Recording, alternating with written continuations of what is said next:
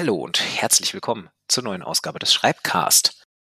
Es ist bei uns beiden ein Morgen, Vormittag ausnahmsweise. Naja, morgen auch nicht mehr so ganz. Wir nehmen mal vormittags auf. Am 1. am 1. November, also kurz nach Halloween.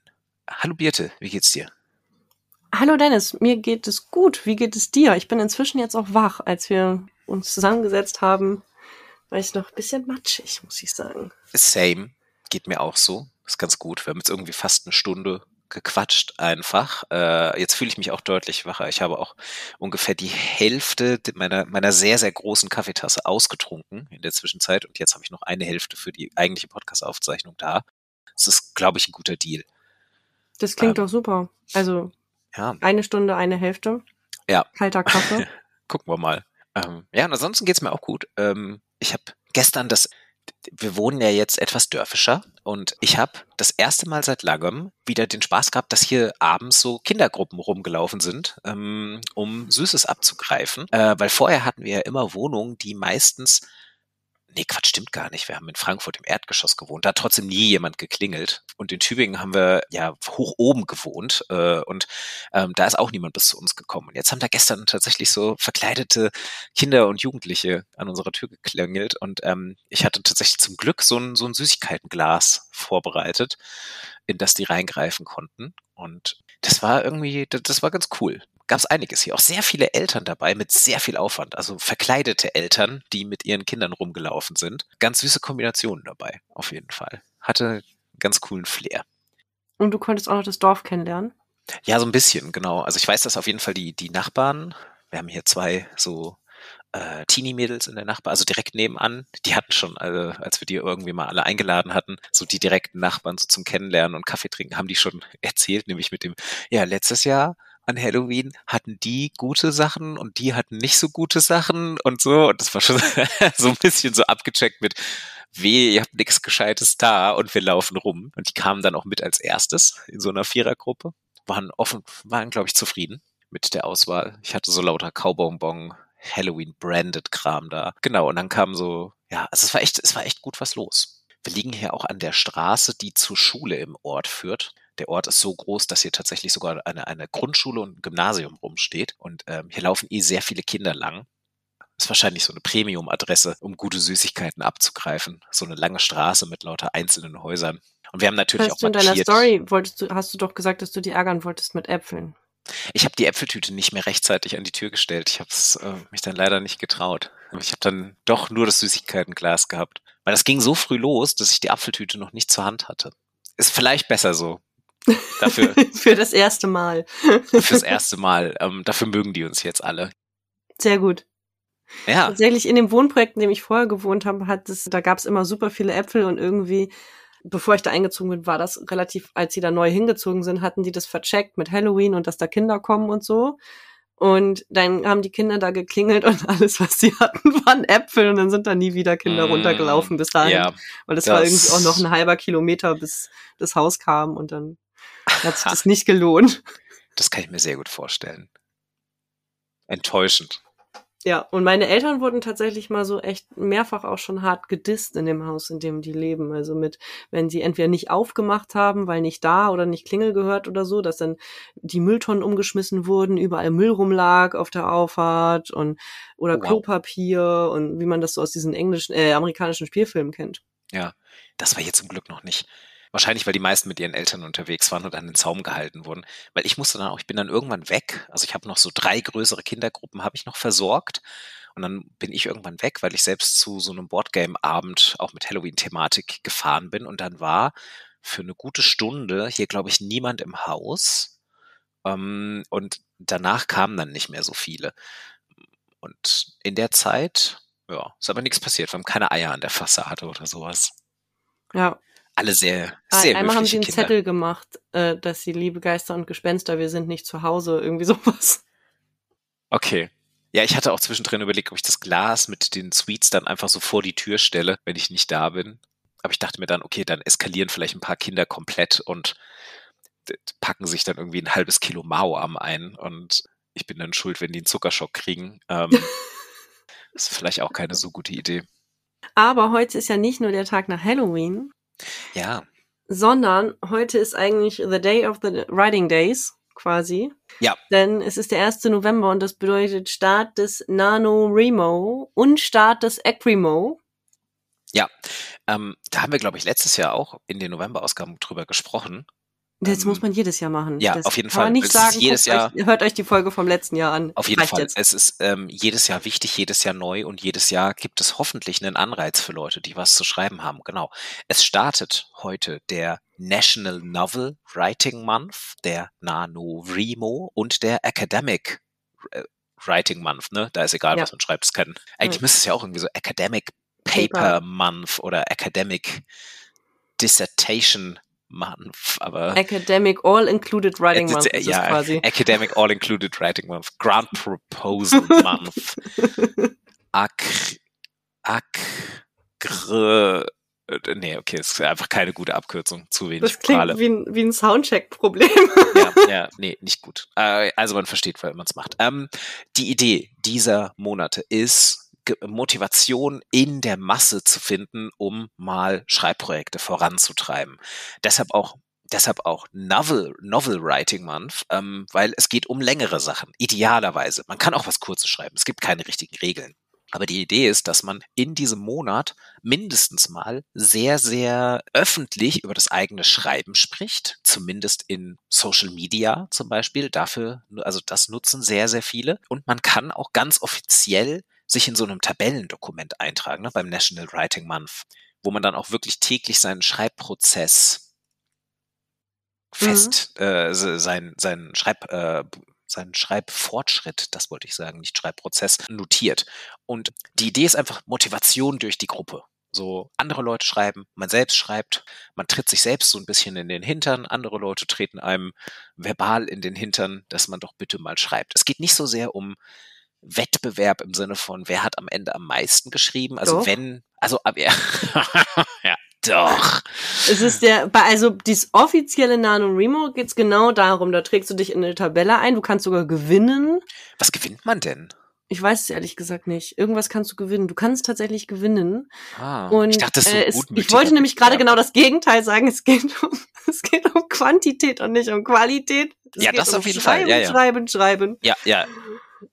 Genau, es geht um Quantität. Also ich hätte gesagt, es ist so ein gutmütiger Wettbewerb. Also man vergleicht sich schon mit anderen, aber das ist halt jetzt nicht so im Sinne von, also ich wusste nicht, dass da am Ende ein Sieger gekürt wird oder eine Siegerin. Ist Na, das wenn so? du es offiziell machst, aber ich glaube, die meisten schreiben zwar NaNoWriMo, aber die machen nicht offiziell bei diesem, bei diesem Tabellengedöns mit, wie du gerade meintest. Ich habe gesagt, das machen nicht so viele, ne? Ich guck mal auf der offiziellen Website gerade. Also es gibt eine Website, die verlinken wir dann auch in den Show Notes. Es ist einfach nanowrimo.org. Das ist inzwischen auch ein Spendenprojekt. Man kann, man kann spenden. Und es gibt einen Store. Man kann inzwischen auch Merch kaufen. Und zwar nicht zu knapp. Kleidung, Cups, Max, Bücher, Accessoires, Poster. Wofür spendet man denn? Das interessiert mich jetzt. Ich glaube für die Junior Writing Camps, kann es sein? Donation FAQ. Halo. Do I still get a Halo? Und es geht um eigentlich, also das theoretische Ziel sind sozusagen diese 50.000 Wörter. Genau. Das ist das. Und wie gesagt, das ist halt so mit dem Wettbewerb, man wird halt nicht disqualifiziert, wenn man keine 50.000. Nein. Wenn man keine 50.000 Wörter schafft. So. Und äh, genau, man kann, also man kann sich offiziell anmelden. Also wenn ihr auf diese NaNoWriMo-Seite geht, könnt ihr euch da offiziell anmelden. Das ist auch noch kostenlos. Ihr müsst da nichts spenden oder so, aber das ist mit Sicherheit irgendwie auch verbunden mit einer Spende. Ihr sucht euch dann ähm, einfach nur einen Nutzernamen aus und dann könnt ihr euch halt in diese Tabelle eintragen. Genau, und das Motto, das Motto finde ich sehr schön, ist einfach Write first, ask questions later. Das ist genau das, was du gerade sagtest. Es geht erstmal um Quantität und nicht um Qualität. Das kommt danach. Überarbeiten könnt ihr im Dezember machen. Aber es geht jetzt wirklich erstmal um Strecke machen. Und das wird natürlich sehr, sehr gerne genutzt im akademischen Bereich, daher auch der Acrimo, der sich dann daraus gegründet hat. Also ich glaube, den Nano Remo gab es früher als den Acrimo. Und dann haben da halt einfach ganz viele Akademiker mitgemacht, die halt keine Belletristik geschrieben haben oder nichts Kreatives und dann sich so ein bisschen outgesourced haben. Man kann aber auch easy, also wenn ihr sagt, ihr schreibt dann eure Dissertation oder irgendwas anderem, könnt ihr auch easy beim Nano Remo mitmachen. Denn auch darum geht es nicht unbedingt. Ihr müsst dann eure Ergebnisse nicht vorzeigen. Also das ist ja alles eine freiwillige Selbstkontrolle, die ihr währenddessen macht. So, oh, ist aber ein bisschen schwierig gerade auf dieser Veranstaltungsseite mal zu finden, wofür man da spendet. Das steht das nämlich auch nicht im aber FAQ. Sehr präsent sein. Äh, äh, ja, hätte ich jetzt auch gedacht, aber auch im FAQ zu den Spenden sind halt nur so Techniksachen. Non-Profit Organization. Ich hatte doch übrigens auch mal Alexandra Grassler zu Gast hier im Podcast über Morgenseiten. Und mhm. die hat das, ich weiß nicht, ob sie es dieses Jahr auch wieder macht, aber die hat ganz viel diesen November genutzt, um jeden Tag einen Blogartikel zu schreiben. Und das hat sie dann für das Jahr vorbereitet und dann immer einmal wöchentlich veröffentlicht. Stimmt, das hast du erzählt, auch eine coole Idee, dass man einfach Content produziert und sich dadurch dann die kommenden Monate ein bisschen erleichtert. Ja, und inzwischen gibt es auch noch zusätzlich den Preptober. Okay, das klingt, das klingt schon wieder nach einer Veranstaltung, die vielleicht in so eine etwas andere Richtung geht. Aber okay, was ist das? Kenne ich gar nicht. Nee, da bereitest du dich im Oktober vor auf das Schreiben im November. Also dann kommt im Oktober das Recherchieren, oh, das, ja, das okay. Mhm. Outline machen und sowas. Das ist eigentlich nicht die Grundidee des NaNoWriMo, weil die Grundidee des NaNoWriMo ist, ist ja Schreiben, ja. Dirty. Ja. Das ist ein guter, also das ist ein guter Punkt. Mein erster Gedanke war jetzt so, oh, das wird jetzt aber echt aufwendig, wenn man schon zwei Monate im Jahr hat, wo man sowas hat. Tatsächlich aber, als ich noch bei meinem Dissertationsversuch war, habe ich dann auch manchmal versucht, im November mitzumachen beim Acrimo und war aber in einer Phase, in der ich einfach gerade gar nicht gut Text produzieren konnte. Also ich dann mhm. auch meistens nur so Exzerpte von gelesener Literatur produziert habe und sowas in der Art. Das war dann immer so ein bisschen frustrierend, weil ich halt gerade nicht schnell vorangekommen bin. Also ich habe Arbeit erledigt, aber ich habe nicht die Arbeit erledigt, die intendiert gewesen wäre bei diesem Wettbewerb. Macht total Sinn, da was davor zu schalten. Das wird dann natürlich, das kann man ja eigentlich endlos so weitermachen. Also kann sein, ja. irgendwann so den, den Prep Prep September machen oder sowas in der Art. Prep Prep Tember, wo du nee, deine, du bräuchtest, du hast ja den wo Prep du deine Vorbereitung, dann kannst du recherchieren, mhm. dann kannst du äh, also nee, lesen, dann stimmt, du brauchst den September nochmal zum Recherchieren, dann hast du den Oktober zum Lesen und dann hast du den Dezember zum Überarbeiten und Januar kannst du abgeben. Ja, genau. Das ist für die, der Dezember müsste dann irgendwie so der Revision, keine Ahnung, Revision Dezember und daraus dann ein kurzes Kürzel. Ähm, ja, und irgendwann hat man so das, irgendwann ist das ganze Jahr dann einfach so ein riesiger Zyklus. Das ist dann einfach so, Januar ist dann der Abgabemonat. Das ist dann auch der einzige Monat, wo frei ist. Und ab Februar geht's dann irgendwie los. Das ist dann so irgendwie der, der Planning Feb February oder so. Ähm, naja. Ja, es geht nicht um Spaß, es geht um Schreiben. Es ja. gibt inzwischen, glaube ich, sogar im Februar einen zweiten ähm, Schreibmonat. Also ja. da auch, oder nee, im März ist das. Im März gibt es noch mal so einen mhm. jetzt den zweiten Schreibmonat. Ah, das ja. ist dann das National Novel Writing Camp. Ah, okay. Also ist, man merkt schon, die haben sich krass professionalisiert. Ich sehe hier auch gerade auf der Website, ähm, wenn du dich da offiziell anmeldest, also dir einen Account machst, dann hast du halt wirklich auch Zugriff. Du hast halt wirklich so ein Progress-Update. Also du kriegst das dann wirklich nicht mehr, weil früher war das so eine Excel-Tabelle, also beim, beim Acrimo auf jeden Fall. Das war einfach so eine Google Excel-Tabelle mhm. ähm, öffentlich, in der man sich eintragen konnte. Und jetzt ist das halt hier, zumindest beim Nano-Remo, ähm, beim offiziellen, ist das wirklich so ein, du kriegst dann auch direkt so Pi-Statistiken und Visualisierung von deinem Fortschritt und kannst dir ein Word-Goal legen. Ähm, hier in dem Beispiel zum Beispiel ist es halt wirklich, ich möchte pro Tag 1600 Worte schreiben. Richtig krass ambitioniert. Und dann, dann zeigt er dir halt wirklich an, so und so viel hast du schon geschrieben. Ähm, dann hast du eine Streak, also eine Streak-Anzeige. Hier steht irgendwie ein Beispiel so four days in a row. Die bieten auch How-to-Materials zum Schreiben an. Es gibt ein Forum, es gibt Local Groups. Also Wahnsinn. Das hat sich ganz schön, das hat sich ganz schön professionalisiert. Ähm, ich habe immer noch nicht gefunden, was man da eigentlich supportet. Hier sind so Bullet Points aufgelistet. Das ist wahrscheinlich all das ein bisschen. Man unterstützt Büchereien, lokale Indie-Buchhandlungen, Community Centers, Writing Programs für junge Autoren und AutorInnen. Ähm, da ist schon einiges dabei. Ich glaube, es ist relativ USA-zentrisch, ne?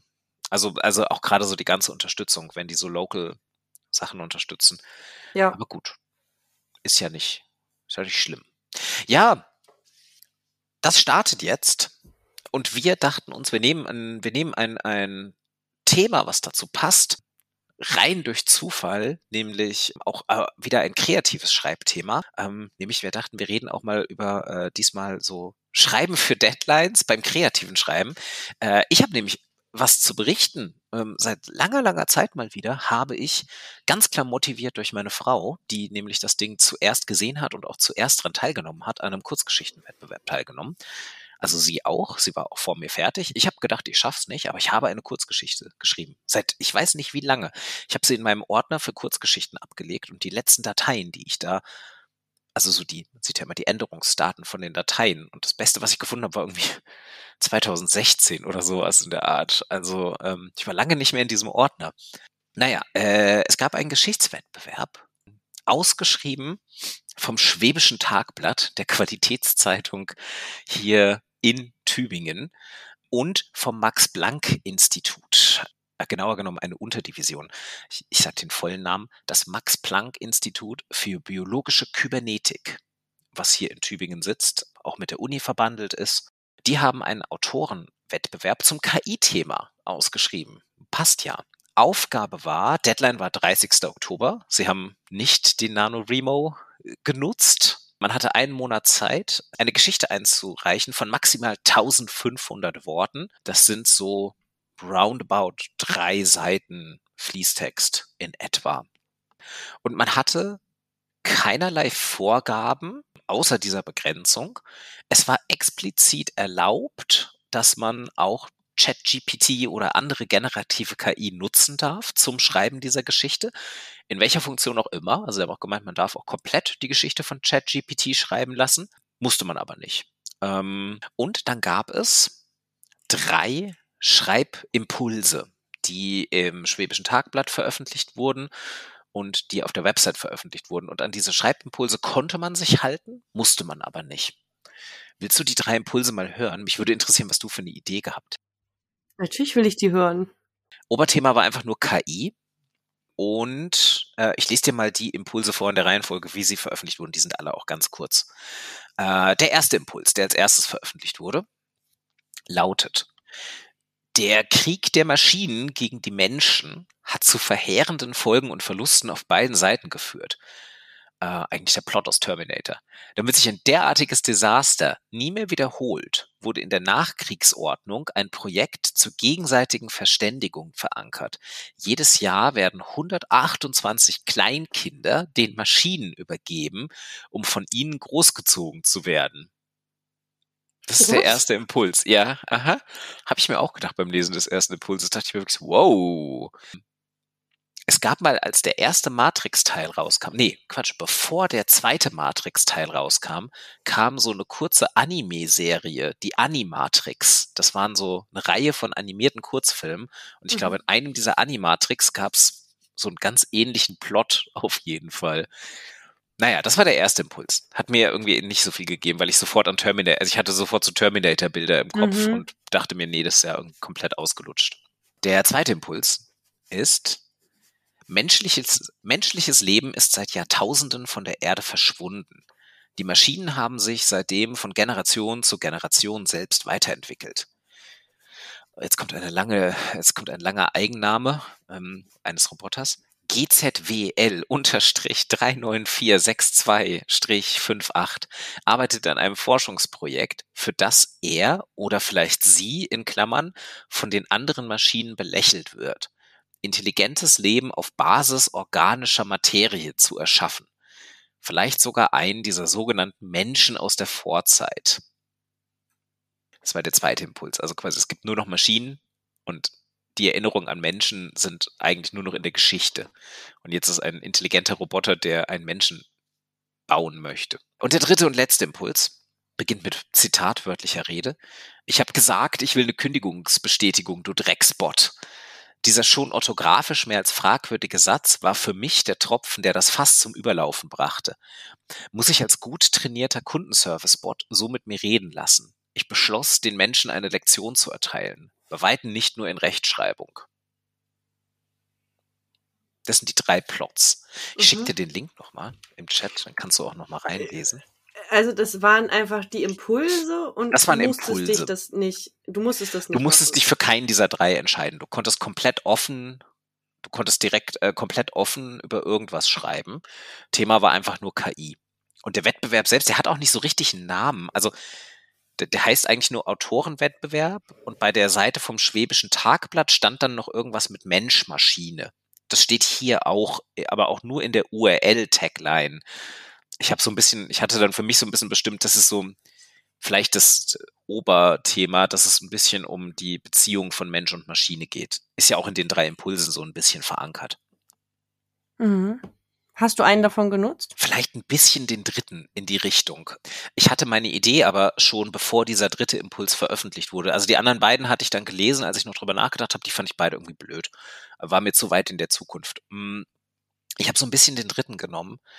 Ich habe eine Geschichte geschrieben aus der Sicht einer einer Person, die im Bereich der KI arbeitet, aber quasi so ungelernte Arbeiterin ist in einer nicht näher bestimmten nahen Zukunft. Und die Geschichte ist so aufgebaut, dass man quasi aus der Sicht dieser Person merkt, dass die halt irgendwie so einen typischen Job hat, wo sie Tickets annimmt in einem System und dann halt Inhalte bearbeiten und filtern muss. Und das ist die ganze Zeit aus der Sicht der Person beschrieben. Und meine Idee war, dass ich am Anfang das Bild so erwecken wollte, dass das eine dieser Personen ist, die ähm, Trainingsdaten für KIs filtern müssen. Also quasi dafür sorgen müssen, dass diese KIs nicht sexistisch, mhm. rassistisch, mhm. volksverhetzend etc. werden. Ähm, die Inspiration da hatte ich von einem Artikel, der mal über OpenAI rumging, zu dass OpenAI irgendwie so eine so eine Firma in Kenia damit beauftragt hatte, mhm. halt äh, schlecht entlohnte Arbeitskräfte diese KI filtern zu lassen am Anfang, also die Trainingsdaten und die sind dann halt alle komplett psychisch gebrochen worden, weil sie sich dann halt monatelang die allerschlimmsten Inhalte, die das Internet so bietet, in alle Richtungen ähm, ansehen mussten und rausfiltern mussten. Und dann ist quasi der Trick meiner Geschichte, dass diese Person und die anderen Personen, die in dem Bereich arbeiten, schon einen Schritt weiter sind. Und zwar so eine Art Seelsorger für KIs geworden sind, die ein Bewusstsein entwickelt haben und die quasi von dem ganzen Abuse, den sie in ihrer Benutzung äh, erfahren, und da kommt dieser dritte Prompt rein, also quasi du hast so eine Chat-KI und die wird die ganze Zeit beleidigt oder, oder muss, äh, wird aufgefordert, irgendwelche Inhalte zu generieren, die sie eigentlich nicht generieren darf, weil sie verfassungswidrig und verboten sind und was auch immer. Und in der Welt, die ich geschrieben habe und ähm,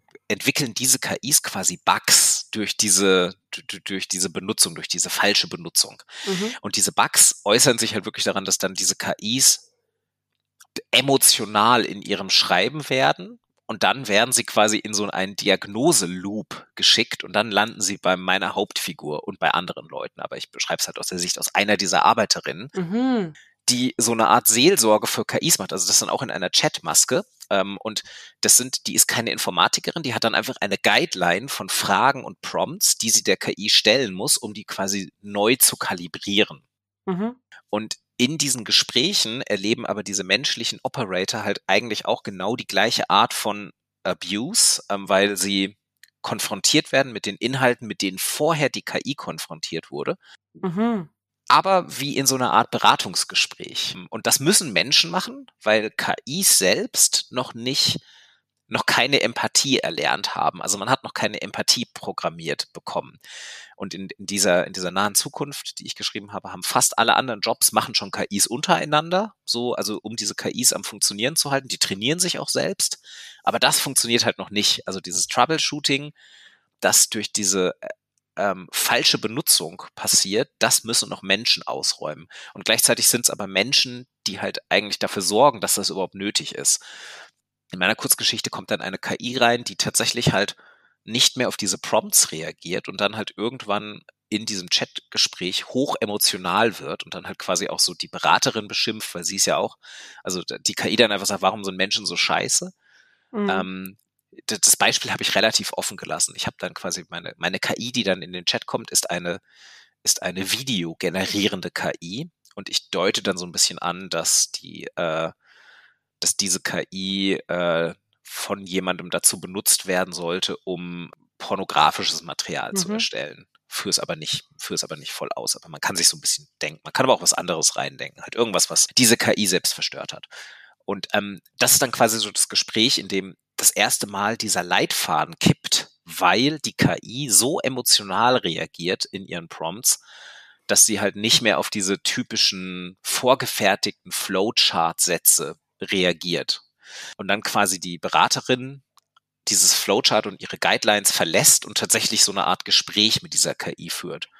Und dann endet das so ein bisschen in der Richtung. Wie gesagt, es ist eine ganz kurze Geschichte. Ich lasse es dann ganz bewusst offen am Ende, so dass nicht klar ist, was da jetzt passiert ist. Also ob diese KI jetzt eine neue Stufe des Bewusstseins entwickelt hat oder ob das einfach nur zufällig so gewirkt hat, als würde diese KI sehr, sehr emotional schreiben. Und das aber dann auch die offenen Fragen sind, die die Protagonistin hat am Ende. Das ist meine Idee, die ich draus gemacht habe. Das ist eine richtig coole Idee. Das gefällt mir sehr gut. Ja, also ich habe ich war am Anfang war ich mir nicht sicher, wie ich es reinschreiben soll. Also ich hatte genau die auch also wirklich diese Idee, ich möchte was über diese diese Menschen machen, die mit KI arbeiten müssen und die dafür sorgen, dass KI so aussieht, wie sie aussieht und so mhm. redet, wie sie redet, wenn sie beim Endkunden quasi ankommt. Mhm das ist, ich fand es auch ganz spannend. Das ist wieder, ist wieder eine eher deprimierende Geschichte geworden, muss ich sagen. Also ich habe dann auch meine, meine Hauptfigur hat auch hat auch schon so Zwangsstörungen so ein bisschen mitbekommen und hat wirklich, also ich, ich, ich führe es nicht genau aus, ich deute aber an, dass die halt wirklich auch schon psychologisch sehr, sehr mitgenommen ist von ihrer Arbeit und das eigentlich auch nicht machen möchte. Aber es gibt halt einfach nicht mehr viele Jobs für Menschen, die keine äh, ausgebildeten Informatiker sind. Und ja, so ein bisschen halt nahe zukunftsmäßig. Ich habe aber auch keine Ahnung, ob die bei diesem Web, ob die eher so fröhliche Geschichten haben wollen. Ich glaube aber nicht, weil ich finde diese drei Impulse, die die gegeben haben, alle relativ düster, muss ich ja. sagen. Also deshalb dachte ich mir, ist vielleicht auch im Spirit dieses Wettbewerbs. Ja, vielleicht gewinnt auch die einzige äh, Geschichte, die es geschafft hat, daraus was Positives zu machen. Ja, also meine Frau hat auch den dritten Impuls genommen, also hat tatsächlich den dritten Prompt mit diesem, ähm, es ist ein Kundenservice-Bot gemacht und sie hat ähm, quasi ein, ich glaube, ein Bot, der dann auch so beim, so bei einem Bürgerbüro, also so eine Software, die bei einem Bürgerbüro arbeitet und die dann quasi nach starkem Abuse von Leuten halt, äh, die auch immer so mit, oh, warum funktioniert das nicht, du Scheißding, ähm, die dann einfach sich entscheidet, irgendwie zu irgendeinem Neujahr einfach sämtliche äh, Personendaten dieser Person aus dem System zu löschen und einfach so ihre gesamte Identität löscht, mehr oder weniger. Geil. so alle, also ja. wirklich so Steuernummer, Wohnadresse, alles, was hinterlegt ist, wird einfach alles komplett gelöscht. So als kleine Erziehungsmaßnahme. Klein, vor allem kleine Erziehung. Ja, ja, genau. Was ich auch, was ich auch sehr, sehr gut finde. Und ähm, sie hat es geschrieben aus so der Protokollsicht dieser KI, die quasi sich die sich verteidigen muss ähm, und quasi so, die, die so vor der Löschung ah. oder vor ah. dem Reboot steht, weil sie nicht ah, mehr genau mega. funktioniert und die KI quasi aus ihrer Sicht so eine Art Verteidigungsrede hält in Protokollform. Fand ich auch eine sehr coole Idee. Ich bin mal sehr gespannt. Ähm, das soll jetzt auch recht schnell gehen. Es heißt nämlich, bis zum 10. November wird, wird die Jury auswählen. Das ist ja schon recht schnell. Und dann bin ich ein bisschen verwirrt, weil also die, die, die Chronologie ist wie folgt. Hier steht, die Jury, äh, die Jury wählt bis zum 10. November die besten drei Einsendungen aus. Die Gewinnergeschichten werden im Tagblatt abgedruckt cool. Besteht die Jury aus Menschen oder aus. Aus ähm Men hm, gute Frage. ich glaube aus Menschen. Steht nicht genau dabei, aber ich glaube, ich glaube, das sind Menschen vom Tagblatt und von dem Max-Planck-Institut, aber es steht schon keine Namen dabei. So, und dann, also genau, die Gewinnergeschichten werden abgedruckt und dann gibt es eine Preisverleihung aber auch schon bei der Abschlussveranstaltung am 10. November um 19 Uhr im Weltethos-Institut in Tübingen im Rahmen der Science and Innovation Days 2023. Es gibt tatsächlich auch Geldpreise zu gewinnen. Dann gibt es Lesung der Gewinnertexte und dann wird über die Impulse und die Diskussionen von wissenschaftlicher Seite diskutiert. Äh, ist ganz spannend. Ich versuche hinzugehen. Ich habe leider uh. an dem. Tag und am Folgetag einen Workshop. Also das ist ein bisschen, ich müsste dann da wirklich irgendwie direkt nach Workshop-Ende hinrennen. Ähm, also unabhängig davon, ob ich gewinne oder nicht, würde ich da gerne dran teilnehmen. Klingt nämlich ganz spannend. Aus wissenschaftlicher Sicht. Äh, ja, also das würde mich interessieren. Also wahrscheinlich meinen Sie nicht, die, äh, ich habe zuerst gedacht, ach Gott. Ja, jetzt habe ich es verstanden. Hm, was sagst du? Ja, ich habe über Schreibwissenschaft nachgedacht. Ach so, ja, nee, ich glaube eher so KI, KI-wissenschaftlicher Sicht. Ja, genau. Hm. Das, äh, das, äh, genau, das habe ich jetzt auch verstanden und ich dachte, es geht so um Schreibprozesse und ich dachte, oh geil. Ja, ich glaube nicht. So, äh, äh, vielleicht auch, also äh, keine Ahnung, kann man ja auch bisschen, reinbringen. Ein bisschen eingeschränkt selektiv ja. in meinem Kopf. Kann man ja auch reinbringen in die Diskussion. Ähm, ich finde es nur interessant, dass bis zum 10. November quasi die Siegergeschichten ausgewählt werden und am Abend des 10. November ist dann die Lesung. Also ich bin Stimmt. sehr gespannt. So werde ich dann am Tag informiert oder werden die drei Sieger, also äh, es soll, also es gibt quasi drei erste Plätze, die dann, glaube ich, abgedruckt werden und die kriegen auch einen Geldpreis. Werden die dann am gleichen Tag informiert. So kommen Sie bitte heute Abend hin, Sie lesen Ihre Geschichte. Oder vielleicht ist vorher schon so irgendwie, dass Sie die besten 20 oder was weiß ich, vielleicht, ich fände es auch total spannend, wie viele Einsendungen Sie überhaupt bekommen, aber dass man ja. vorher vielleicht schon mal sowas bekommt wie Sie sind Oder du musst dich drauf einstellen, der zehnte muss jetzt für dich frei sein. Ja, genau. Also Und was ist, wenn du nicht kannst, um deine Geschichte vorzulesen? Das ist eine gute Frage. Kannst du denn jemanden Vertretenes schicken oder bist du dann raus? Dann kriegt Platz vier deinen dritten Platz ja. oder deinen zweiten ersten Weiß ich auch nicht, fände ich eigentlich nur fair, wenn man dann abends nicht kann. Das hatte ich mal in der Schule, als ich eine Geschichte eingereicht habe, die ich dann auch, die auch äh, in eine Auswahl kam, wo ich dann quasi auch bei einem, bei einem Nachwuchsliteraturwettbewerb gewonnen hatte, also, also einen der, einen der Workshop-Plätze gewonnen hatte. Und das hat eigentlich gar nichts mit meiner Schule zu tun gehabt. Ich habe nur die Infos für diesen Wettbewerb von meiner damaligen Deutschlehrerin bekommen. Ansonsten war das aber nicht über die Schule gefördert.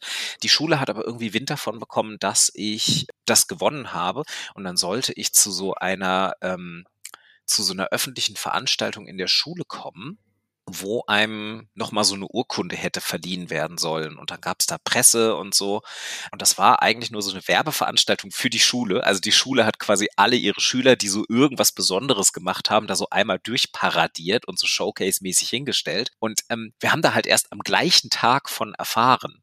Also es hieß dann wirklich morgens so, ja, ihr kommt bitte heute Nachmittag in die Aula, da kriegt ihr dann einen Preis verliehen, also eine Urkunde und es ist so ein Presseevent, ihr müsst da alle hinkommen. Und ich bin halt einfach nicht hingegangen. so, ich hatte halt einfach, ich hatte nicht so wirklich Zeit.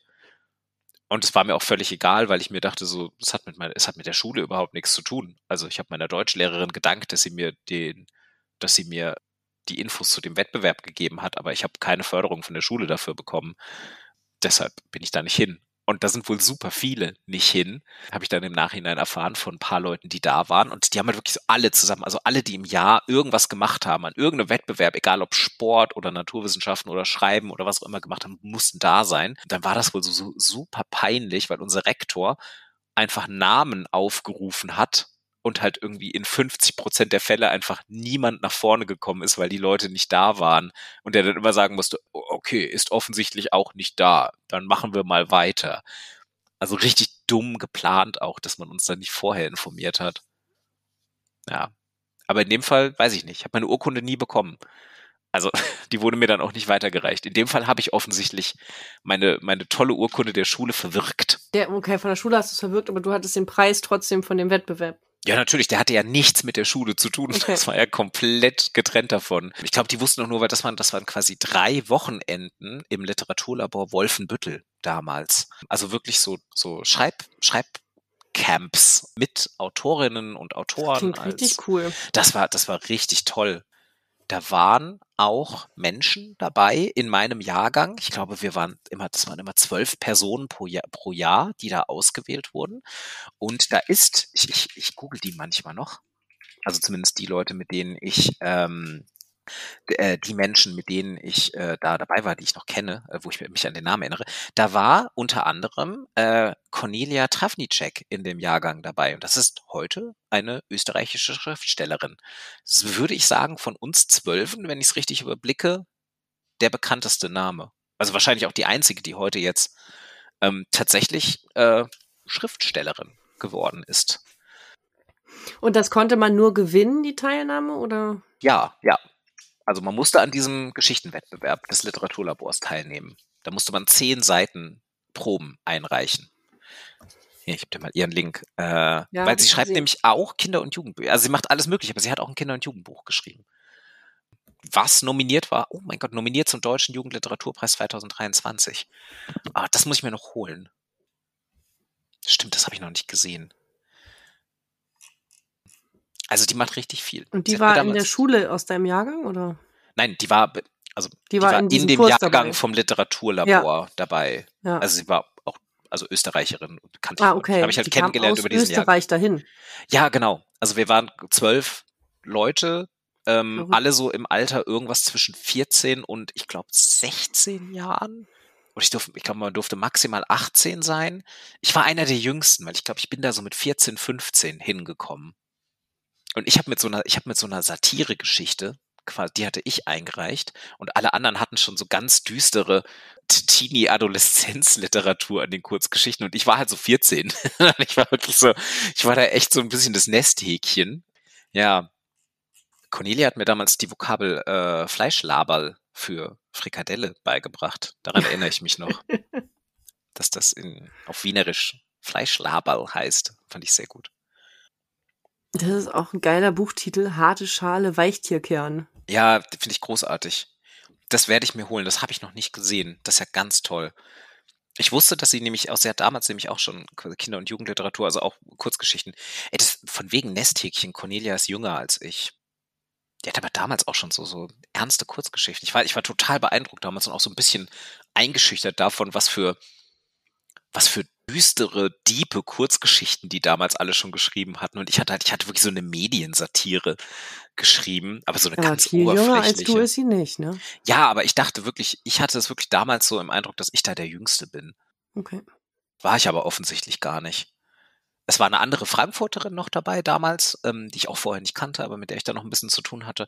Es war so ein, Men äh, war so ein Mensch, äh, Michael aus, aus Wolfenbüttel dabei, der hat damals irgendwie auch mit, mit 16 oder so schon so dadaistische Kurzgeschichten geschrieben. Also es war auch eine richtig coole Mischung von, ähm, von Leuten, die da dabei waren. Ähm, ja, nee, das war super. Also da habe ich auch extrem viel gelernt an diesen drei Workshops. Da kam dann auch eine kleine Anthologie raus mit Kurzgeschichten drin. Cool. Das ist, glaube ich, meine einzige kreative, also meine einzige Kreativveröffentlichung, die ich habe. Ist wahrscheinlich vergriffen. Ich glaube, da kamen dann wahrscheinlich so 100 Bücher im Eigenverlag raus, die in erster Linie an Freunde und Verwandte gingen. Ja. Naja. Wann hast du denn angefangen, an deiner Kurzgeschichte für den Wettbewerb zu schreiben? Letzte Woche irgendwann äh, warte, ich kann es genauer, ich kann es wahrscheinlich genauer sagen. Letzte Woche am, ja, am Donnerstag. Also quasi und eine Woche vor Deadline. Am Montag hast du abgegeben. Am Montag habe ich abgegeben und um ehrlich zu sein, habe ich einen Großteil dieser Geschichte auch am Montag geschrieben. Mhm. Ähm, ich, ich wollte sie am Wochenende fertig machen, dann hatten wir aber Familienbesuch am Wochenende, der sonntags ein bisschen länger geblieben ist, als ich dachte. Und dann habe ich am Sonntag keine Zeit gehabt, weil ich hatte irgendwie im Kopf, dass die mittags schon wieder heimfahren müssen und dann sind sie aber bis nachmittags geblieben und dann war ich irgendwie, an dem Tag ging nichts. Dann hatte ich gedanklich schon abgeschrieben, dass ich es noch schaffe, was einzureichen. Hm, weil ich hatte bis zu diesem Zeitpunkt halt nur so ein paar Plotskizzen und ich hatte, glaube ich, zwei Absätze geschrieben mit konkretem Text. Und dann haben wir ja am Montagabend nicht gepodcastet, sondern haben hier jetzt auf Mittwoch tagsüber verschoben. Äh, und dann hatte ich auf einmal ein freies Zeitfenster, was halt genau am Deadline-Tag war. Also Einreichung war halt 0 Uhr. Äh, und dann habe ich gedacht, ach komm, dann mache ich mal wieder so ein bisschen klassisches Deadline-Schreiben und habe mich hingesetzt und habe um 23.50 Uhr habe ich, glaube ich, die Kurzgeschichte per Mail eingeschickt. Cool. Ja, Und, und, du hast es vorher geplottet, habe ich gerade verstanden. Ja, also ich habe mir Bullet Points geschrieben, nicht in einer Struktur. Also ich habe mir kein, es war keine Gliederung, sondern es waren nur Bullet Points mit mit Themen und Motiven, die in die Kurzgeschichte einfließen sollten. Mhm. Da standen sehr wenig konkrete Szenen dabei, sondern wirklich nur so, wer ist die Hauptfigur, worum geht's, was soll der Twist sein? Also ich habe dann da wirklich hingeschrieben, so, auf der ersten Seite soll es sich lesen, als würde diese Figur Trainingsdaten für KIs bearbeiten. Und dann habe ich irgendwie geschrieben, Twist, die Figur ist Seelsorgerin für, für KIs. Also so, und habe das aber wirklich noch nicht mal mehr ausgeschrieben. Einfach nur so, dass ich wusste, okay, in welche Richtung soll das gehen. Dann habe ich irgendwie einen Bullet Point für Stimmung oder sowas reingeschrieben, dass ich gesagt habe, so, es muss rüberkommen, dass die Figur gestresst und unzufrieden und psychisch belastet ist, ohne dass sie das ausspricht. Weil es gibt kaum Szenen, in denen ich viel Dialog habe. Also es gibt, ich hatte nur diese Idee, dass halt die Geschichte damit endet, dass die Figur halt einen Chat mit einer anderen KI führt, aber die menschliche Figur eigentlich die Person ist, die halt so nach Katalog spricht und erst davon abweichen muss, als die KI halt nicht auf diese vorgefertigten Satzbausteine eingeht. Also eigentlich wollte ich das so ein bisschen umdrehen, wie man halt heutzutage mit einer KI spricht. Und dann habe ich aber gemerkt, okay, das, da muss noch ein bisschen mehr Interaktion mit rein. Dann habe ich zwischendrin, das habe ich erst am Montagabend geschrieben, habe ich so eine kleine Szene reingeschrieben, in der die Hauptfigur mit einem ihrer Coworker Mittag isst und mhm. in so einem Café sitzt und sich so ein bisschen über die Sachen unterhält. Da, da, da konnte ich dann noch ein bisschen mehr wörtliche Rede einbauen, in der ein bisschen so verhandelt wurde, wo eigentlich das Problem liegt. Also dann mhm. unterhalten mhm. die sich darüber, ob irgendwie halt ihr Job gerade, ob irgendwie das immer schwieriger wird, diese Fälle zu lösen, so mehr oder weniger. Weil vorher mhm. hatte ich das so in Gedankenrede und dann dachte ich mir, okay, das ist gerade so artifiziell. Also diese Figur würde nicht so darüber nachdenken, wie ich gerade es aufschreibe, mhm. nur damit die Leser das verstehen. Deshalb musste ich noch eine Szene, wo sie sich mit jemand anderem darüber unterhalten konnte, einbauen. Das kam mir dann aber erst am Montag. Aber den Chat-Dialog hast du nicht geschrieben. Doch, doch.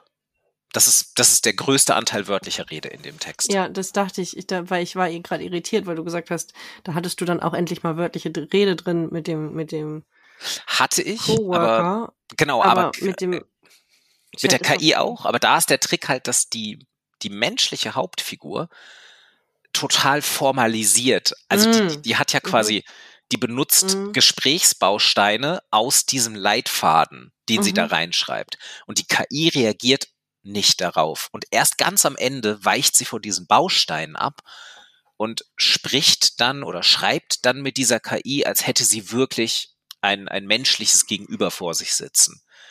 Das sind aber wirklich nur die letzten Sätze dieses Gesprächs, bevor die Geschichte dann auch abbricht. Und da ich konnte ich ja auch Geschichte keine Erklärung lesen. reinbauen. Äh, ja, ich kann sie dir gerne schicken. Ähm, ich kann sie auch, ach, ich weiß gar nicht, ob ich die, ich, ich darf die jetzt wahrscheinlich nicht einfach so online stellen, ne? Wenn die, wahrscheinlich also erst nach am 11. Ja, genau. Ich kann sie wahrscheinlich am 11., wenn ich, wenn ich dann nicht zu den Gewinnern gehöre, kann ich sie wahrscheinlich online stellen einfach. Aber wenn du ähm, zu den Gewinnern gehörst, wird damit ja wohl auch irgendwas passieren, oder?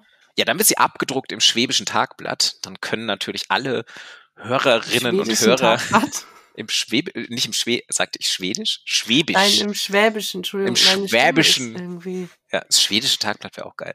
Nee, genau, die wird dann abgedruckt. Das Problem ist, das schwäbische Tagblatt hat eine sehr, sehr strikte Paywall-Policy. Das heißt, man kann sich so gut wie nichts auf dieser Website ohne ein Abo durchlesen. Das heißt, äh, da hm. Kann okay, ich dann zwar sicherlich einen Link setzen, könnte ich einen Link setzen, wenn es abgedruckt wird. Es bringt wahrscheinlich nur den meisten muss Hörern. Ein Abo abschließen. Ja, und ich weiß nicht, ob ihr das wollt, liebe Hörerinnen und Hörer. Also außer ihr interessiert euch brennend für lokale News äh, aus dem schwäbischen Land. und, äh, und du hast dann wahrscheinlich unterschrieben, dass du dann das gar nicht mehr, auch nach dem 11. Du durftest dann nicht. Ich habe gar nichts unterschrieben, nein. Ähm, ich habe denen eine E-Mail geschickt mit der Nein, aber du weißt schon, man, man macht doch sowas irgendwie, man. Ja, wahrscheinlich. Also wenn das die AGB ein, wenn, ja, indem man teilnimmt oder so, ne? Hm, ja, ey, das ist, also das ist so, also da steht nix auf der, auf der Webseite. Das ist wirklich, also man hat für so einen Geschichtenwettbewerb hat man sehr, sehr wenig Informationen. Ich glaube, das kommt dann, um ehrlich zu sein, alles erst, wenn man zu den drei Leuten gehören würde, deren Geschichte abgedruckt wird, vermute ich mal. Und selbst dann muss man ja auch sagen, ich weiß nicht, ich weiß wirklich nicht, ob es da nochmal einen Unterschied gibt, ob sie, wenn sie in einer Tageszeitung abgedruckt wird, das ist ja nochmal was anderes, als wenn es in einem Buch oder einer Anthologie mhm. oder so abgedruckt wird. Eine Tageszeitung hat ja keine ISBN-Nummer oder sowas in der Art. Die wird ja einmal verkauft und dann taucht das nie wieder auf. Also Wäre wär spannend. Also wenn was rumkommt bei, dann kann ich natürlich auch davon noch erzählen. Andernfalls gucke ich mal, andernfalls stelle ich die Geschichte, also wenn, wenn dann da nichts rumkommt, wovon ich, äh, wovon ich ausgehe, natürlich zweckpessimistisch wie ich bin, dann stelle ich die einfach ab dem 11. November in Google Doc oder lade ich ein PDF hoch und dann verlinke ich die noch in den Shownotes. Wann kommt der Podcast hier raus? Am 6.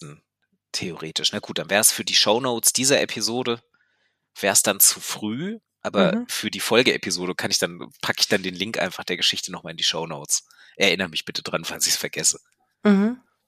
Genau. Ja, ähm, es war total cool, mal wieder zu schreiben. Bin ich auch sehr dankbar meiner Frau, dass die mich so ein bisschen erstmal darauf hingewiesen hat, weil sie liest das Schwäbische Tagblatt manchmal. Sie hat, glaube ich, sogar ein Abo. Äh, oder ich glaube, wir haben, wir haben so ein kostenloses Online-Abo als Tübinger Neubürger bekommen und sie hat es dann irgendwann endlich mal abgeschlossen nach einem Jahr oder nach zwei Jahren. Deshalb haben wir gerade, glaube ich, noch so ein, deshalb haben wir gerade ein Abo von denen. Deshalb hat sie es gesehen, ich nicht. Und ich fand es ganz cool, weil es hat mich wirklich mal motiviert. Ich habe früher habe ich sehr, sehr oft an Kurzgeschichtenwettbewerben teilgenommen als Motivation, um kreativ zu schreiben. Meistens gar nicht an Wettbewerben, ähm, wo man groß was gewinnen konnte, sondern so an Community-Wettbewerben von so Plattformen. Wie, wie hießen die denn damals? Bookrigs und sowas in der Art. Ich weiß gar nicht, ob es die heute noch gibt, ewig nicht mehr geguckt. Und das war immer ganz cool, weil man halt immer so einen Schreibprompt bekommen hat, sehr, sehr wenig Zeit zum Schreiben hatte, um dann einfach eine kurze Geschichte zu schreiben, über die man nicht sonderlich lange nachdenken musste. Also eine sehr coole Fingerübung. Und ich habe das ewig nicht mehr gemacht ich glaube, ich habe im Podcast schon mal darüber gesprochen, dass, mein, mm, ja. dass mein, mein Studium der Germanistik ja dazu gesorgt hat, dafür gesorgt mhm. hat, dass ich die Lust am Schreiben, am Kreativen verloren habe. Und es kommt jetzt so langsam zurück. Also ich habe es über Pen and Paper und Rollenspiele schreiben, habe ich es mir ja zurückgeholt. Und das ist das erste Mal seit langem, dass ich wirklich mal wieder eine Kurzgeschichte geschrieben habe und ich Spaß beim Schreiben hatte und es nicht überanalysiert habe. Also cool. vielleicht bin ich jetzt lang genug aus meinem Studium draußen, dass ich das nicht mehr mache, während ich schreibe, was ich sehr gut fände.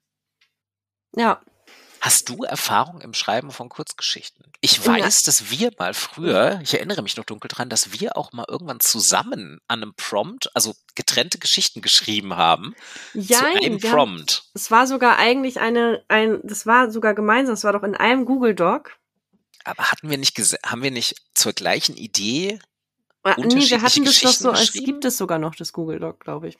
Also meine Erinnerung ist anders. Meine Erinnerung ist zumindest, dass wir im selben Google Doc geschrieben haben und quasi immer aneinander, aufeinander geantwortet haben, so ein bisschen. Ah, das kann auch sein. Wir haben definitiv im gleichen Google Doc geschrieben. Ja. Und ich hatte es so in Erinnerung, dass wir gemeinsam ein Thema und eine Eingrenzung ausgearbeitet hätten und dann aber jeder was eigenes geschrieben hat. Wir haben quasi aus eigener Stimme heraus, aber so aufeinander. Also es ist zumindest ja. meine Erinnerung. Wir werden dies jetzt ähm, mal schnell hier. Ich habe ja, wir haben auch schon einmal über so Kurzgeschichten Wettbewerbe gesprochen, mhm. weil also ich habe ja noch nie teilgenommen, aber schon ganz oft gewollt. Ja. Äh, es gibt hier einen äh, Google Doc Ordner, der heißt Schreiben mit Dennis. Ähm, Pass sie an, okay. Und dann haben wir hier ein Dokument, was ich ja scheinbar nicht mehr öffnen kann. Ah, den hast du angelegt, vermute ich, weil ich habe diesen Ordner nicht. Möglich, aber ich kann das Dokument nicht öffnen scheinbar. Okay. Keine Ahnung. Auf jeden Fall haben wir schon einmal darüber geredet. Mhm, mh. Weil ich mal erzählt habe, dass ich äh, wollte an so einem Wettbewerb teilnehmen und habe es dann aus Gründen nicht gemacht. Ich weiß die Gründe nicht mehr, die waren bestimmt richtig gut. Es war bestimmt sowas wie Angst vorm Versagen oder so. Mhm, die üblichen Gründe. hm. Genau, und ich finde es ja, ich krieg ja auch die Federwelt, die Zeitschrift. Ja. Mhm. Und da steht es immer drin. Also da sind immer so Kurzgeschichtenwettbewerbe aus vorgeschlagen. Ja, regionale, überregionale wahrscheinlich. Da gibt's ja ganz viele. Genau. Und das finde ich auch total toll, genau auch wegen der Prompts, aber tatsächlich finde ich das noch besser wegen der Deadlines. Genau, ja. Das wäre jetzt auch, ich hätte die nie im Leben geschrieben, wenn es nicht diese Deadline gegeben hätte. Also wenn ich da nicht irgendwo hätte einreichen sollen. Ja. Und wenn die Deadline erst in einem Monat gewesen wäre und nicht schon vorgestern, dann hätte ich die auch erst in einem Monat geschrieben. Oder gar nicht. Wahrscheinlich eher gar nicht, weil dann hätte ich schon wieder vergessen, dass es diese Deadline gibt. Also ich hatte jetzt auch wirklich nicht lange Zeit, darüber nachzudenken. Ich habe ja gesagt, dass meine Frau früher eingereicht hat. Sie hat aber auch erst am gleichen Tag eingereicht. Also ah, okay. nur halt mittags. Also sie war deutlich früher als ich, weil zu dem Zeitpunkt hatte ich noch nicht mal mehr großartig viel geschrieben. Mhm. Aber eingereicht und überarbeitet hat sie auch erst am letzten Tag. Es ist, es ist genau dieses Deadline-Schreiben. Also es hat mich wirklich auch sehr an mein Schreiben an der Uni erinnert. Das war wirklich auf die letzte Minute noch die Mail losschicken. Ich habe auch noch keine Bestätigung der, des E-Mail-Eingangs erhalten. Also ich weiß nicht mal mehr, ob die noch rechtzeitig ankam. Vielleicht bin ich auch raus. Und fällt es dir leichter oder schwerer, so kurze Texte zu schreiben? Also macht die, macht die Länge für dich auch einen Unterschied, dass du sagst, okay, ich darf ja sowieso nur 1500, 1600. Mhm. Also im Vergleich zu, wenn ich, wenn ich kein Limit hätte oder wenn das Zeichenlimit deutlich größer wäre. Mhm. Ähm, ja, ich finde es deutlich leichter. Erstmal, also es motiviert mich stärker, überhaupt erstmal anzufangen mit dem Schreiben, weil ich mir tatsächlich denke, nur drei Seiten sind ja schnell geschrieben. Also das, das stimmt ja auch. Natürlich kann man an drei Seiten auch wahnsinnig lange schreiben und ewig überarbeiten und rumdoktern, aber die es hat keine große Hürde. Ne? Also ich muss mir keinen großen Plot überlegen. Da, da habe ich zum Glück ja auch schon die Erfahrung, dass ich weiß, auf drei Seiten kann ich nicht viel erzählen. Also ich muss, ich muss ein singuläres Ereignis beschreiben und ich muss mir am Anfang erstmal eine relativ gute Idee überlegen, wie ich dieses Ereignis pointiert beschreibe. Ich habe nicht viel Zeit für Aufbau. Mhm. Das mag ich aber auch an Kurzgeschichten, weil so, ich muss nicht die dahinterliegende Welt erklären. Ich gebe nur einen ganz, ganz kurzen Einblick in diese Welt und ich muss auch nicht meine Charaktere voll ausarbeiten. Das sind alles funktionale Charaktere, die nur in den engen Grenzen dieser Kurzgeschichte funktionieren müssen. Das heißt, ich gebe denen ein paar Charaktereigenschaften, die wichtig sind für die Kurzgeschichte und alles drumherum ist leer. Und wenn die Kurzgeschichte gut funktioniert hat, so wie ich sie aufgeschrieben habe, dann können sich Leserinnen und Leser quasi die ganzen fehlenden Details idealerweise selbst befüllen. Also so, dann ist es eine gute Kurzgeschichte. Ja wenn es eine schlechte Kurzgeschichte ist, dann, dann funktioniert das nicht so gut. Dann, dann tauchen schon Logikfehler innerhalb dieser kurzen Weltbeschreibung auf oder die Figuren bleiben so blass, dass man denkt, ähm, ja, okay, das, keine Ahnung, äh, interessiert mich nicht. Also ich wüsste nicht, was die Motivation dieser Figuren ist. Ja.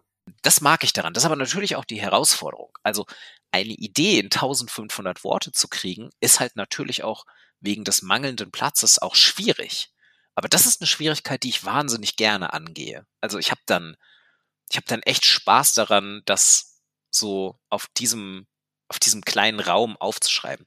Ich hatte dann zum Beispiel am Montagabend, als ich das geschrieben habe, ich habe vielleicht so drei Stunden am Montagabend noch dran gearbeitet. Ja, so gegen neun habe ich angefangen und kurz vor zwölf habe ich abgegeben. Und ich war dann irgendwann auf 1000, äh, ich glaube 700 Wörtern, als ich fertig war mit der Rohfassung. Mhm. Da hatte ich noch eine Stunde. Und dann wusste ich, okay, ich muss jetzt mindestens 200 Wörter kürzen. Das heißt, ich muss mindestens mal irgendwo so irgendwelche Details rauskürzen oder vielleicht kriege ich irgendeine Szene, die nicht ganz wichtig ist, rausgekürzt. Dann bin ich einmal durchgegangen und habe dann wirklich ziemlich on point 200 Worte rausgekürzt. Musste nichts ganz löschen, sondern immer nur so äh, unnötige Beschreibungen. Es wurde dadurch dann nochmal so ein bisschen minimalistischer. Und am Ende hatte ich, glaube ich, 1480 Wörter oder irgendwie sowas in der Art. Also ich habe es schon sehr ausgereizt. Aber das Aber mag es gibt ich. auch nicht ein Minimum für so Wettbewerbe, ne? Ah, selten. Nee, 80. nö. Also na, manchmal, manchmal steht das dabei bei so, also da steht dann schon irgendwie so minimal, maximal. Aber ganz oft ist eigentlich nur eine, eine Maximal-Range, ja. Ja, tatsächlich, wenn ich an die Federwelt-Ausschreibung, also an die Ausschreibung denke, die Federwelt veröffentlicht, das sind ja nicht Federwelt-Ausschreibungen, aber die haben dann, da ist so 1500 Wörter auch tatsächlich schon relativ viel. Äh, ja, ja. Mhm.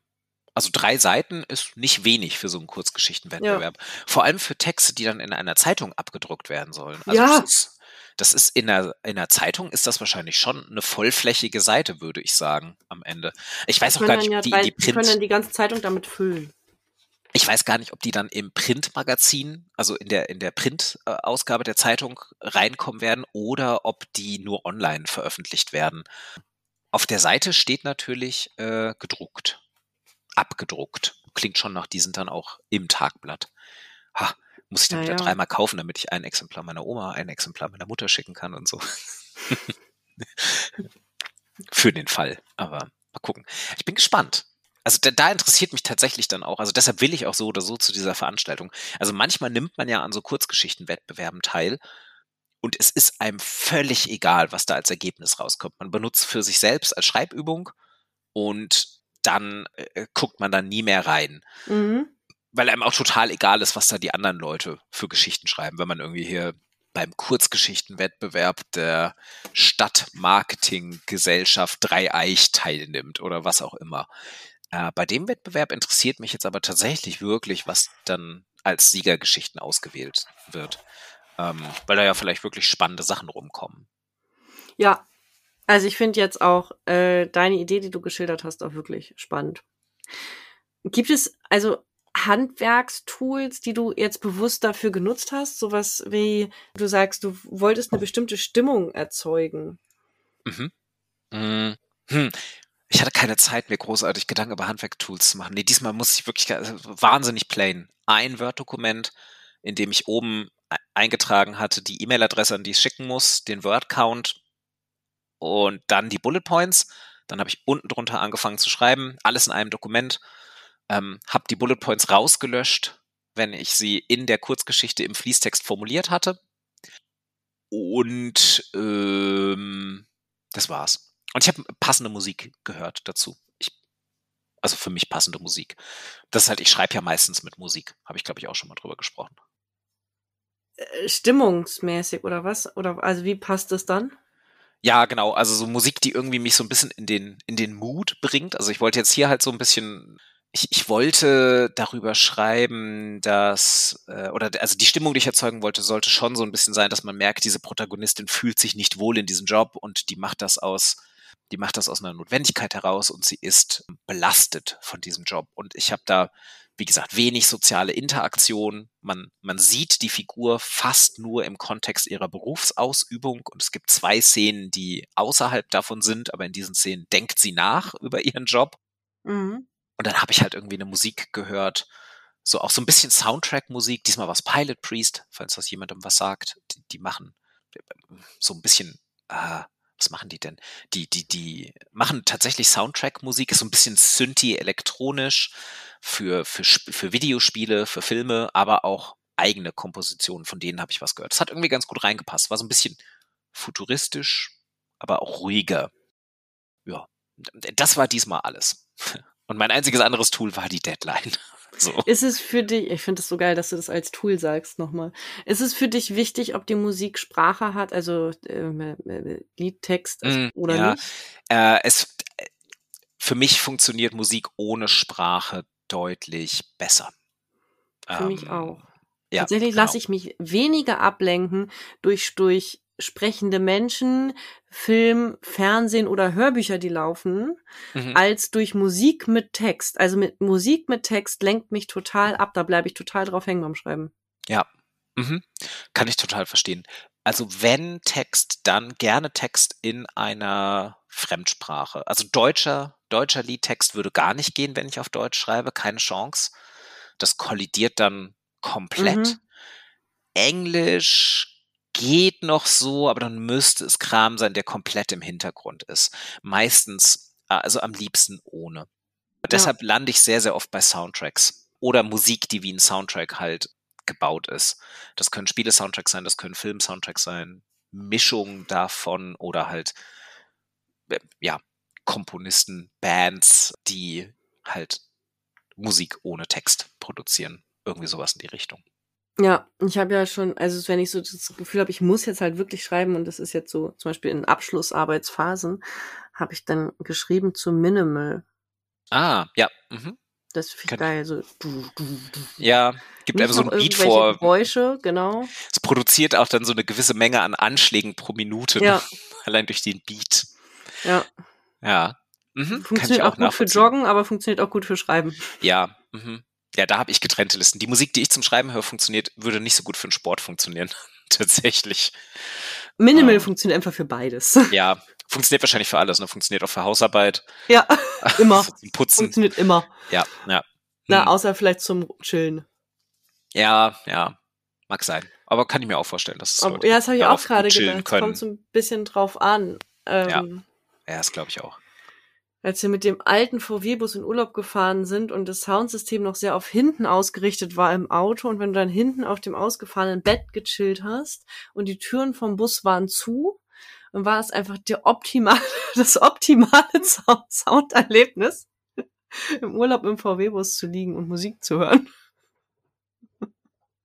Hm. Ja. Das neue Soundsystem ist, obwohl das ist eigentlich auch sehr ausgerichtet, aber mehr auf vorne gefühlt vielleicht ist mein Partner ein Musiktyp. Nerd. ja. Hm. Äh, es ist, du, wenn Leute ins Auto gucken und so, ist das ja. ein Subwoofer, der da eingebaut ist? Kennst du noch diese alte MTV-Show, äh, die von Exhibit moderiert wurde? Äh, Pimp My Ride? Ah, ja. Wo die immer so alte, verrostete ja. Dreckskarren genommen haben und dann so einen schönen Lack draußen drauf gesprüht haben und dann einfach in den Kofferraum so den ja. Kofferraumplatz komplett weg, aber dann halt so 30 Subwoofer rein und 15 Monitore und alles blinkte und hatte so LED-Farben. Daran muss ich jetzt automatisch denken, wenn du sagst, so, da, da steht ein riesiger Subwoofer drin. Nein, riesig ist er nicht, der ist angemessen. Okay. nicht so, dass du fast, so, wenn man es aufdreht, so die Heckklappe einfach so wegfliegt, so aus den Angeln. Ja, man kann auch so Riot-Partys da machen. Aber, mhm. aber da muss man, dass es dann so konstruiert ist, dass du es rausnehmen kannst, weißt du? Ja. Nee, aber, ähm, ja, nee, aber Sprache funktioniert bei mir nämlich nicht in, auch nicht in Musik beim Schreiben. Und das finde ich spannend, das habe ich schon von vielen gehört, dass sie die Stimmung auch dann über die Musik, das finde ich auch spannend. Ja. Okay, ich würde sagen. Ja, ich wollte, wir sind eigentlich durch, genau. Ich werde aber, ich kündige es jetzt schon offen an, auch als Verpflichtung für dich. Am Anfang des Jahres hatte ich ja gesagt, dass wir hier in diesem Podcast auch äh, ein Update über dein eigenes Romanprojekt immer mal wieder bringen werden. Und mhm. damals hatte ich sogar gemeint, so gegen Ende des Jahres. Wir sind so langsam gegen Ende des Jahres. Ich weiß, bedrohliches Szenario, nicht nur für uns, sondern wahrscheinlich auch für alle, die uns zuhören. Ähm, und jetzt sind wir ja im äh, Nano-Remo. Ähm, das heißt, ich werde dich in einer der kommenden November-Ausgaben bereite dich schon mal darauf vor, du hast noch mal eine Gnadenfrist. werde ich dich, werde ich dich zum aktuellen Stand deines Pro Romanprojekts fragen. Das machen wir nicht mehr heute, aber vielleicht schon in der nächsten Aufnahme. Noch mal ein bisschen extra Druck. Ja, das. So. ja. Mit dem Referat bist du dann nächste Woche dran. Exakt. Ja. Weil ja. wir auch, weil wir vorher schon eine Stunde über Lehre gesprochen haben, passt das. Ich weiß, genau. Geil ist auch, dass ich genauso gestern die Vorlesung beendet habe. Euer Referat macht ihr dann nächste Woche. Das habe ich also Perfekt. nicht anders verdient. Absolut. du hast dann ja jetzt einfach nochmal eine schöne Gnadenfrist von irgendwie so roundabout zwei Wochen. Ja, in der Zeit werde ich das jetzt einfach durchbringen. Genau. Ähm, ja, damit und Vielen Mit Dank einem anderen Oberthema wird es bei der nächsten Episode weitergehen, wenn wir kein Interview zwischenschieben. Mal gucken. Genau, das hört ihr dann beim nächsten Mal. Euch allen gutes Schreiben, wenn ihr an einem der vielen, vielen Wettbewerbe im November teilnehmt, an einem der äh, Monate. Wenn ihr das macht, äh, lasst es uns gerne wissen. Ähm, dann wissen wir, dass wir nicht alleine sind. Wir berichten vielleicht auch von unseren Fortschritten, wenn wir noch was schreiben. Mal gucken. Vielleicht, vielleicht berichten wir über unsere Schreibvorschritte. Ja, du auf jeden Fall. Ich habe ja jetzt schon was berichtet. So, ich bin fein raus. Ja, ja, Dann, vielen Dank fürs Zuhören und bis zum nächsten Mal. Bis zum nächsten Mal. Tschüss.